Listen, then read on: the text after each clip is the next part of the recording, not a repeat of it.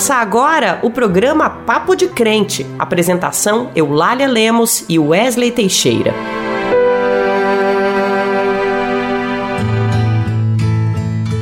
A paz do Senhor, meu irmão, a paz do Senhor, minha irmã. Eu sou Wesley Teixeira, estou apresentando o nosso programa Papo de Crente junto com a nossa irmã Eulália Lemos. Sejam muito bem-vindas. Agradeço mais uma vez pela companhia de cada um de vocês e agradeço a Deus, acima de tudo, pela oportunidade desta comunhão com o povo de Cristo. Neste programa, vamos falar sobre quem constrói esse país, os trabalhadores. Agora mesmo, olhe para o lado e repare: tudo que você está vendo foi feito por um trabalhador. Agora, você está conversando com um trabalhador. A comida que você coloca na mesa para os seus filhos é fruto de muito trabalho.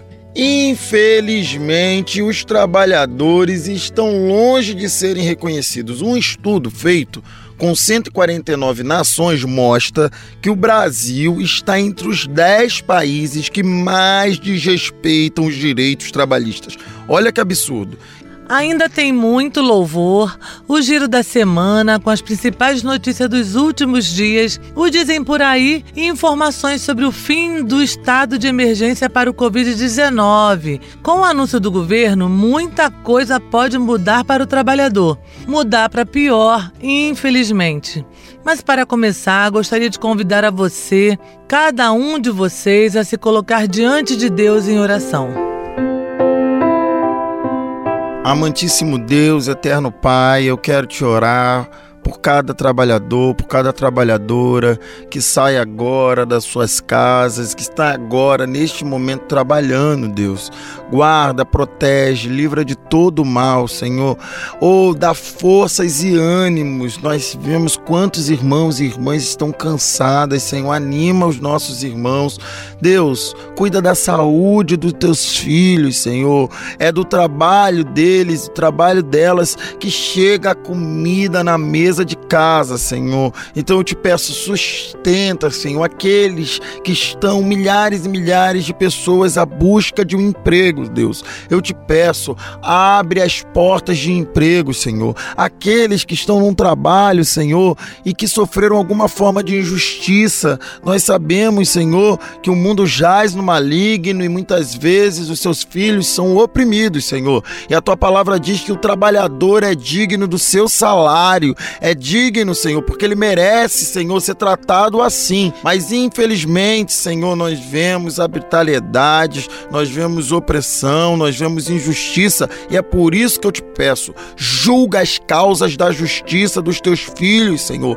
Julga as causas de trabalho dos teus filhos e dá vitória. É o que eu te peço e já te agradeço em nome de Jesus. Amém e amém. Não tenha sobre ti um só cuidado, qualquer que seja. Pois um, somente um, seria muito para ti. É meu, somente meu, todo trabalho descansar em mim. É meu, somente meu, todo trabalho. E o teu trabalho é descansar em mim. Você acabou de ouvir com o Grupo Milad a música que Deus fala pra gente que o nosso maior trabalho é descansar nele. O fim da emergência de saúde pública anunciado pelo ministro Marcelo Queiroga da Saúde afetará também a vida dos trabalhadores que, desde março de 2020, estiveram sujeitos a mudanças temporárias de regras e obrigações. A revogação do estado de enfrentamento à crise sanitária acabará com a obrigação de as empresas exigirem o uso de máscaras, de afastarem automaticamente trabalhadores com sintomas gripais e de darem prioridade ao teletrabalho para aqueles com mais de 60 anos. Poderá ainda antecipar o fim do trabalho remoto para gestantes, até a exigência para que os aplicativos de entrega como o iFood sejam obrigados a contratar seguros contra acidentes será revogada. Passa de 170 o número de portarias do Ministério da Saúde que serão afetadas pela revogação do estado de emergência, que tratam desde regras para compras de insumos, mas que afetam também regulamentos para os ambientes de trabalho. Especialistas afirmam que essa decisão do governo é precipitada a Organização Mundial da Saúde aconselha os países a manterem as medidas contra o Covid para proteger as populações vulneráveis. Porque é sempre assim, meu irmão, minha irmã. A corda arrebenta sempre do lado mais fraco. Por isso, meu irmão, continue seguindo as recomendações para evitar a propagação do vírus. Vamos nos proteger. O Brasil é um dos piores países do mundo para se trabalhar. O que vemos hoje é redução do salário, a precarização de postos de trabalho e descumprimento da legislação trabalhista, entre outros ataques que se tornaram frequentes após a reforma trabalhista, feito pelo Michel Temer lá em 2017. Nossa jornalista Naama Nunes fala sobre a atual situação dos trabalhadores. Olá, Naama, é com você. Olá, Eulália, olá, Wesley, a paz do Senhor aos nossos irmãos e às nossas irmãs. Neste mês de maio é celebrado o Dia do Trabalhador e da Trabalhadora. E por aqui nos faltam motivos para comemorar. Um relatório da Global Rights Index aponta que o Brasil está na lista dos 10 piores do mundo para os trabalhadores em 2021. Mas para a gente entender melhor os desafios da classe trabalhadora, nós vamos conversar agora com Paulo Caires, ele que é presidente da Confederação Nacional dos Metalúrgicos e Metalúrgicas. Paulo, seja muito bem-vindo ao programa Papo de Crente. Muito obrigada por ter aceitado aqui o nosso convite. Eu que agradeço, Rama, muito obrigado pelo privilégio de estar aqui com vocês. Especial saudação às mulheres negras, né, que estão em condição de maior vulnerabilidade nesse país e no mundo. Paulo, o Brasil tem hoje cerca de 12 milhões de desempregados e em 2017 foi realizado aqui no Brasil a reforma trabalhista com a promessa de gerar emprego e na prática a gente vê que não é isso que aconteceu. As alterações na legislação trabalhista contribuíram de alguma forma para que o Brasil estivesse hoje entre as 10 piores nações para o trabalhador? Com certeza. A reforma trabalhista, que prometia salvar o mundo, também aconteceu é, na Espanha, que perceberam é que não evoluiu a economia, a economia ficou pior, o desemprego aumentou. E no Brasil não foi diferente. Só que na Espanha, após 10 anos da reforma, né, que já vinha acontecendo lá, eles estão fazendo agora a revogação da reforma. É, revogaram lá a reforma trabalhista, devolvendo os direitos aos trabalhadores espanhóis, e nesse sentido, é, a economia tende a melhorar. Você falou em 12 milhões, só que nós temos, pelos dados do Diese, mais 8 milhões de desalentados, que também são desempregados. Não é porque eles não estão procurando emprego que eles não estão desempregados. Eles estão desalentados porque eles vão procurar emprego e não encontram. Então eles pararam de procurar, porque procurar emprego também tem gasto, porque você tem que pagar onde deslocar, tem que se alimentar durante o dia. Eles pararam, simplesmente pararam. E são mais 8 milhões que tem que incluir nessa conta de desempregados. Nós temos hoje 30 milhões de brasileiros que não são sequer é, assistidos nem pela CLT atual. E nós queremos a revogação para além da CLT. Agora, Paulo, a renda dos trabalhadores brasileiros diminuiu cerca de 10% em um ano, segundo o IBGE. A Bíblia diz que o salário tem que ter função social, ele não foi feito para enriquecer os seus administradores. Vivemos tempos de uma superexploração do trabalho, com jornadas extensivas e salários inferiores à força do trabalho, Paulo. Não, com certeza. Até porque é o que nós observamos em alguns dados pontuais, né? Tem um período que você aumenta o emprego sazonais. Páscoa é final de ano, você tem um período que aumenta. E olha que interessante, a, a massa salarial diminui. Então você está claramente diminuindo a distribuição de renda e aumentando a concentração da renda. Quando você faz isso, a tendência é a fome. No nosso país tem trabalhadores aí quase passam fome trabalhando devido à redução é, dessa renda. E quando Como você falou da Bíblia, eu acho que é muito importante abordarmos esse assunto, porque um dos assuntos que Cristo é, se rebela nos tempos era a adoração do bezerro de ouro, é essa usura, né? E o que está acontecendo hoje é realmente isso, essa usura, essa ostentação, essa concentração de renda que prejudica aqueles que têm menos. Cristo nos ensina o amor, solidariedade, a paz. E é isso que eu vi ele pregar em todas né, as missões dele, as passagens dele na Bíblia. Então eu acho importante citá-lo, porque hoje nós vivemos, infelizmente, um momento de muito ódio, de muita ausência da solidariedade. Então estou dizendo isso para conclamar as pessoas que, né, que têm fé, como eu, a professar o amor, a paz, solidariedade. Nesse sentido, Paulo, outra questão que tem impacto muito negativo na vida do trabalhador brasileiro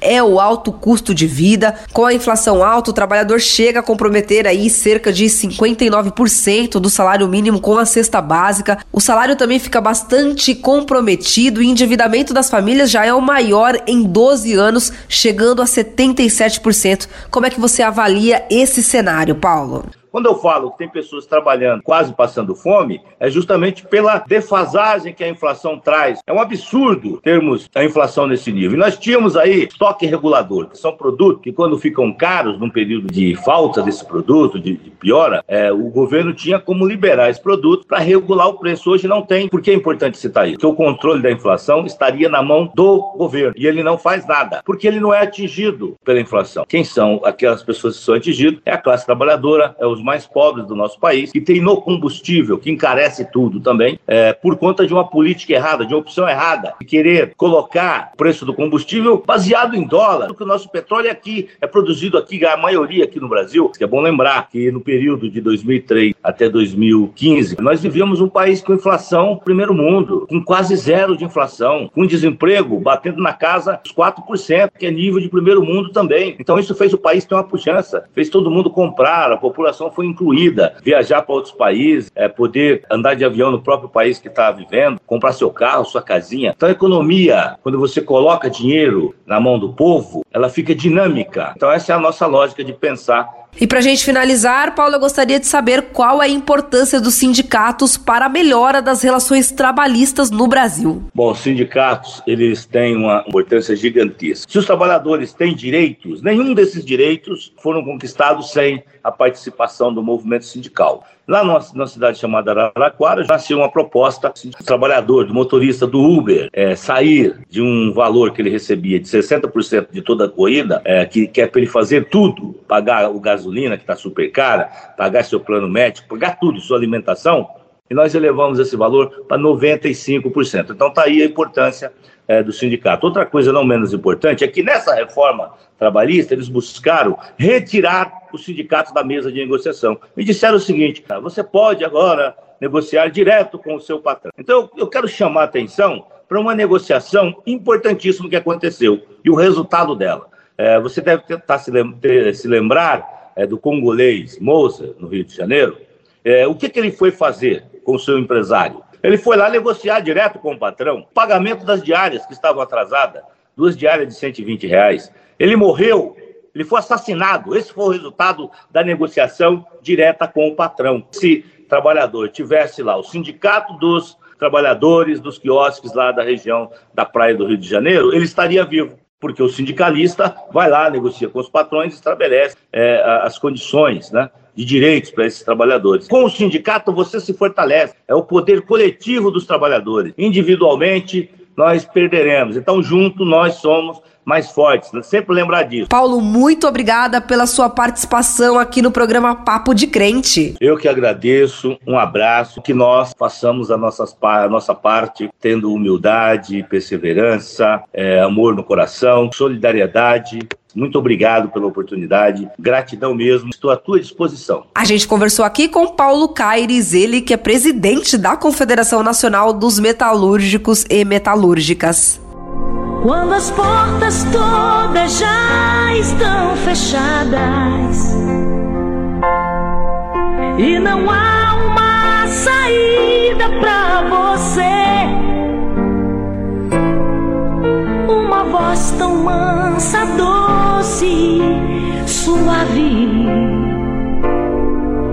Diz assim, meu filho, sou tua saída. Quando o inimigo diz é o fim da história e quer levar ao desespero o seu coração, Deus jamais permitirá que um filho seu seja vitória. Ele tem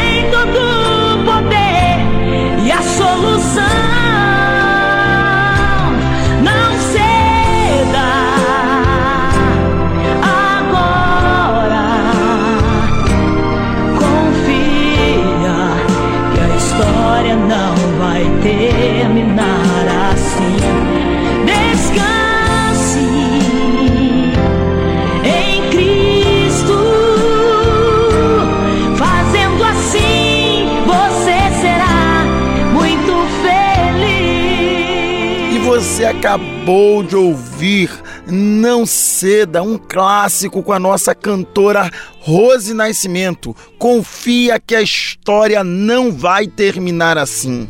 E agora aqui no Papo de Crente a gente chama o nosso pastor Ariovaldo Ramos que vai nos trazer uma palavra de Deus que sem dúvida vai edificar a nossa fé. Paz do Senhor Wesley, paz do Senhor Eulália, paz do Senhor a todos os que nos ouvem. É uma bênção estar aqui mais uma vez. Agora a gente quer falar, Wesley, sobre a trabalhadora e o trabalhador segundo as Escrituras. Pois é, estamos aí nessa época do Dia do Trabalhador e da Trabalhadora e nós precisamos falar sobre como a Bíblia vê isso, meu irmão. Sabe, meu irmão, Jesus fala que o ser humano não pode ficar à deriva de sua fragilidade. Entre outras medidas, meu irmão, isso passa por acesso a trabalho e salário digno. Considerando o trabalho a partir dessa perspectiva. Deixa eu pensar com você algumas coisas, Eulália, algumas coisas, Wesley. Primeira coisa que eu quero dizer para você, meu irmão, é que Deus é um trabalhador. Sim, a Bíblia começa com o trabalho de Deus e o seu respectivo descanso. Deus trabalha.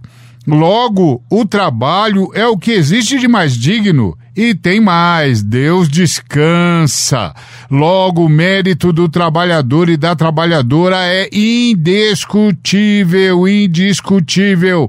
O trabalhador, a trabalhadora é maior que o seu salário e maior que o seu trabalho. O trabalho, meu irmão, é para o trabalhador e para o trabalhador e não o contrário. É, o trabalho deve produzir senso de realização à trabalhadora, ao trabalhador. Isso é, o trabalhador deve trabalhar de forma a se realizar no que faz. Exato, é exatamente isso. O trabalho deve ser algo em que os trabalhadores se realizam. Lembra da Trindade, Wesley? Lembra da Trindade, Eulália? A Trindade não só gostou do que fez, como fez o que gostou de fazer.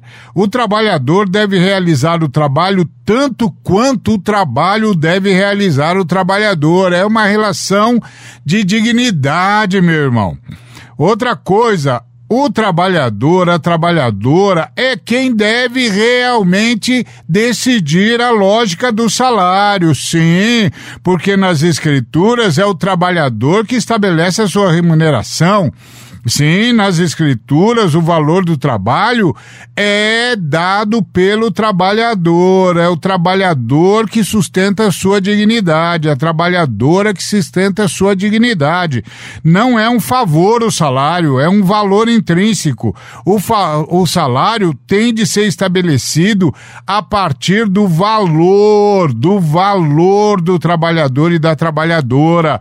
Deve proporcionar ganho necessário para sustentar sustentação da dignidade da trabalhadora para o desenvolvimento econômico do trabalhador. Lembra de Labão, Wesley? Labão, sogro de Jacó, o Jacó, que trabalhou 14 anos para o sogro, 14 anos.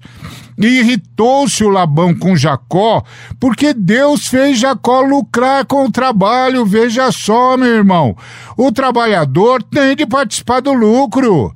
A Bíblia não concebe uma sociedade injusta onde a trabalhadora e o trabalhador não desfruta do resultado do seu trabalho. A trabalhadora, o trabalhador, para além do salário, tem direito a participar do resultado de todo o processo que tornou possível a produção daquele bem. Isto é, de tudo que esse movimento da trabalhadora e do trabalhador produziu.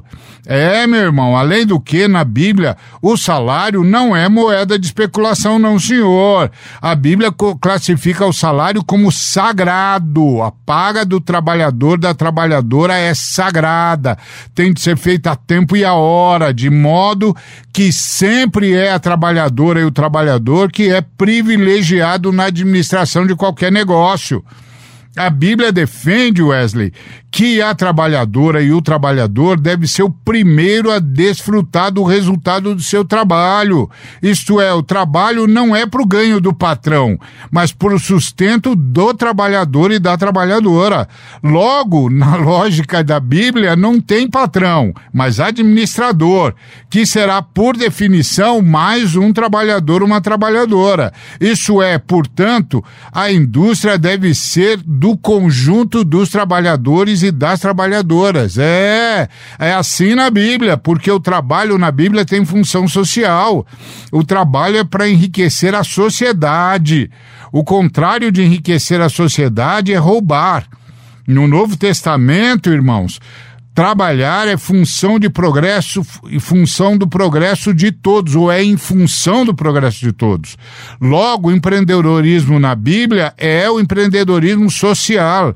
A Bíblia estimula a busca pelo progresso da comunidade, Eulália é o modelo que a gente vê na primeira igreja em Jerusalém, que foi uma igreja que enfrentou a pobreza, transformando todos em trabalhadoras e trabalhadores, e cujo trabalho é para o bem de todos. É assim, irmãos, é assim que está escrito. Você não pode, diz a palavra, amordaçar o boi que debulha o trigo. O boi tem de ser o primeiro a desfrutar do trabalho que faz. Que Deus nos abençoe. Dizem por, aí, dizem por aí, dizem por aí, dizem por aí, dizem por aí, dizem por aí. Oi, eu sou Suzana da Praça da Bandeira. Eu recebi da minha prima uma mensagem no WhatsApp com uma reportagem de um site afirmando que uma das fabricantes da vacina contra a Covid, a Moderna, já havia patenteado a sequência do DNA do coronavírus em 2017 e que essa empresa teria desenvolvido o vírus em laboratório para ganhar bilhões.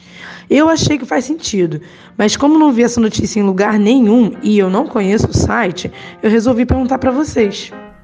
Isso, Suzana, muito bem. Notícia precisa ser checada, principalmente quando a fonte é desconhecida. E nesse caso se trata mesmo de uma fake news, de uma notícia falsa, de uma mentira. O artigo citado não comprova que o novo coronavírus foi criado em laboratório pela farmacêutica norte-americana Moderna. Na verdade, a pesquisa publicada na revista Fronteiras da Virologia apenas mostra que um gene sintético, patenteado pela Moderna em 2017, 2017 para pesquisas sobre câncer tem um código correspondente ao novo coronavírus. Esse fato, contudo, não é uma evidência de que o SARS-CoV-2 tenha sido criado em laboratório. Vários cientistas que avaliaram o artigo contestaram essa hipótese. Pelas redes sociais, o cientista italiano da Universidade de Trieste, Marco Gerdol, especialista em imunologia, afirmou que é claramente apenas uma coincidência. Ele identificou que a sequência de genes patenteada pela Moderna pode ser encontrada em outros organismos, como o do pássaro andorião peregrino. Embora ainda não exista uma resposta definitiva, as pesquisas mais recentes indicam que a origem do coronavírus é natural e que ele não foi projetado em laboratório. Em fevereiro desse ano, um artigo publicado pela revista Nature elencou três estudos de 2022 cujas conclusões convergem na hipótese de que o SARS-CoV-2 saltou de animais para os seres humanos em um mercado de frutos do mar em Wuhan, na China. Então, minha irmã, não acredita em teorias da conspiração. A Covid é uma resposta da natureza ao que o homem está fazendo ao planeta. Se cuidarmos do mundo perfeito que Deus nos deixou, tudo ficará bem.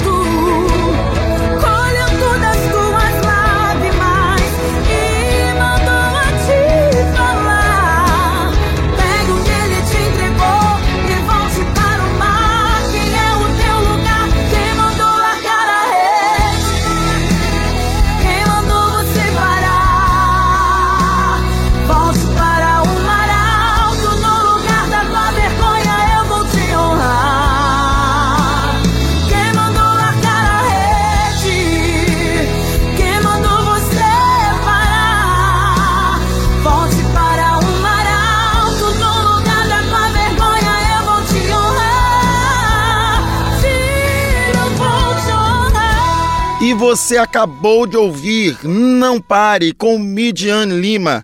Deus está no controle. E agora você acompanha as principais notícias do Brasil e do mundo. Nosso país precisa das nossas orações, é o joelho dobrado o tempo todo. Governo federal propôs para 2023 um salário mínimo de R$ 1.294, valor sem reajuste real, por considerar apenas a correção pela projeção da inflação deste ano, medida pelo INPC, que é de 3,3 ao ano. Enquanto o governo adota o INPC para o reajuste do mínimo, a inflação dos alimentos da cesta básica em março alcançou 21,46% no acumulado de 12 meses. Diante do aumento elevado dos alimentos da cesta básica, o trabalhador que recebeu um salário mínimo líquido, ou seja, após o desconto de 7,5% da Previdência Social, comprometeu quase 60% da renda em média para adquirir produtos da cesta básica. É o que indica o Departamento Intersindical de Estatísticas e Estudos Socioeconômicos, o DIEESE. Mais uma vez, o trabalhador é desvalorizado, mais da metade do salário mínimo vai para a compra de índices da cesta básica e o governo não vai dar o reajuste real ano que vem. Fique atento, meu irmão e minha irmã, nossos direitos estão sendo arrancados de nós. E se você está achando baixo o valor do salário mínimo, e é mesmo, duvido que quem mudou, quem deu o reajuste viveria com esse salário, saiba que hoje no Brasil 33 milhões de trabalhadores não recebem sequer esse valor.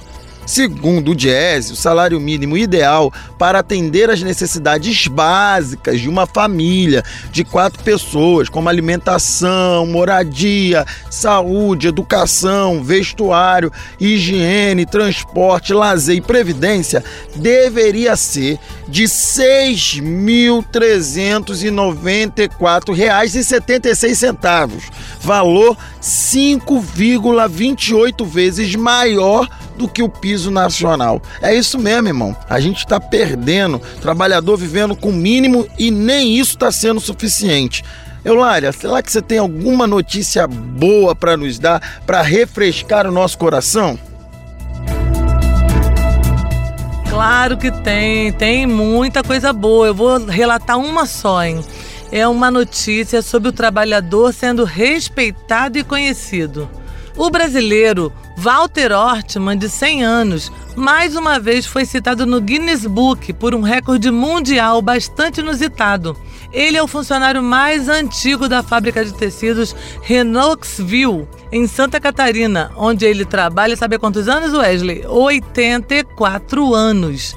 Segundo o livro de recordes, não há outra pessoa no mundo com tanto tempo de empresa como seu Walter. Esta é a terceira vez que ele é reconhecido com o mesmo título.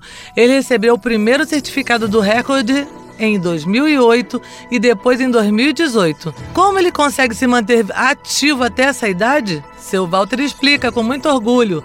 Precisa manter a cabeça boa, Wesley, e a mente em dia. Walter conta orgulhoso que é muito valorizado na empresa e que se tornou uma referência para outros funcionários. Quando o trabalhador é respeitado, o resultado é esse: dedicação, amor ao trabalho e vontade de sempre fazer mais e melhor. Parabéns, seu Walter!